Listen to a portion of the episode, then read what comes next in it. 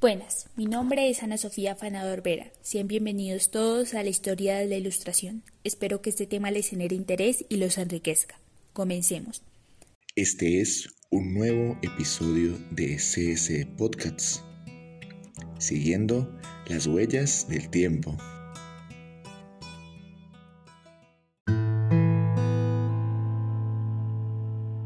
La Ilustración fue un movimiento intelectual, filosófico y cultural que se desarrolló en Europa durante el siglo XVIII. Tuvo gran influencia sobre los procesos sociales y políticos de Europa y América hasta principios del siglo XIX.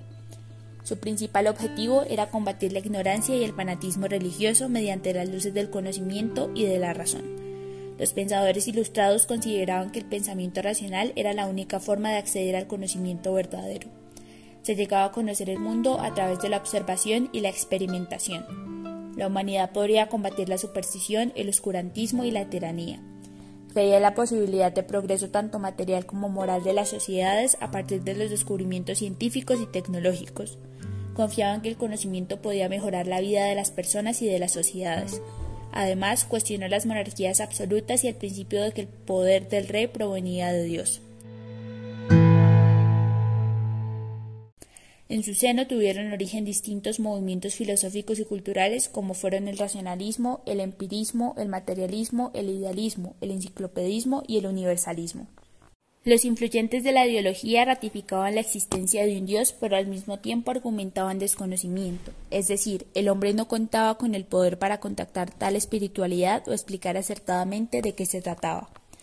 La Ilustración es la primera cultura laica de la historia de Europa cultura al margen del cristianismo y en algunos aspectos anticristiana.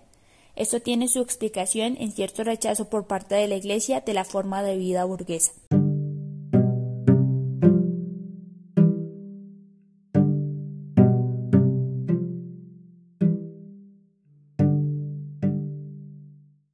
La burguesía constituye una clase que desde su aparición vive del comercio, del préstamo con interés y del lucro. Las virtudes cristianas son transformadas en virtudes laicas. Los ilustrados nunca hablan de caridad, amor al prójimo por amor a Dios, sino que emplean la palabra filantropía, amor al hombre por el hombre mismo. El carácter no religioso de la ilustración se nota también en las lecturas de la época. En el siglo XVII los libros que más se editaban eran las vidas de santos y las obras de piedad.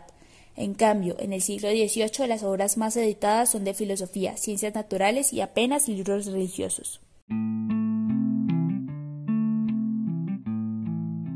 Las características principales de la Ilustración son antidogmatismo y escepticismo en la religión, liberalismo en lo político y optimismo en el progreso.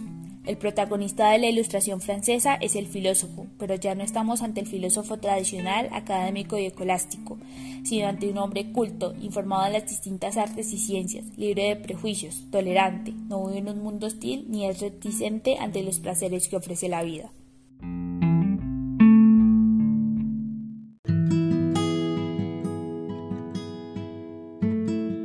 El movimiento ilustrado nació en Gran Bretaña, pero fue en Francia donde alcanzó su mayor desarrollo y consiguió el mayor número de seguidores. Aunque la ideología ilustrada giraba alrededor de las ideas de tolerancia, igualdad, libertad, educación, progreso, filantropía y respeto al interés general y a la propiedad privada, en su desarrollo político se mantenían e incrementaban esquemas absolutistas como es el caso del despotismo ilustrado, que simplemente trataba de racionalizar desde el poder establecido desde el punto de vista económico, la Ilustración impulsó las ideas fisiócratas que propugnaban el principio de que la naturaleza y la tierra son la base fundamental de la riqueza, aunque bajo el dominio del hombre. La consecuencia de ello fue una nueva política agraria, el desarrollo de las industrias y del comercio. Denis Diderot, Jean D'Alembert, Potier, Montesquieu Jean-Baptiste, Buffon-Rousseau y Turgot fueron de las figuras más importantes de este movimiento. El pensamiento ilustrado tiene un carácter pedagógico ya que se encamina a la difusión del saber y a la creación de un nuevo tipo de hombre, un hombre crítico y libre. Esta es la tarea que exige el presente y desde esta perspectiva subrayan los defectos de la educación recibida y de los fundamentos de la misma. Desde el sentir de épocas modernas, la ilustración intentaba mostrarse y cambiar el pensamiento de clases dominantes, en contraste, señalaba el sentimiento de esperanza a la humanidad adaptando ideologías de libertad.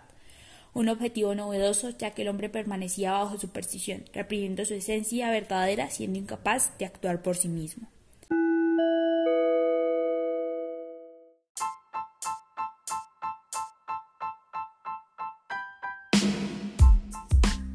Finalmente les quiero agradecer por su tiempo y su atención. Confío en que el contenido de este episodio les haya gustado y nos ayuden escuchando y compartiendo todos nuestros episodios en CS Podcast Pamplona. Muchas gracias.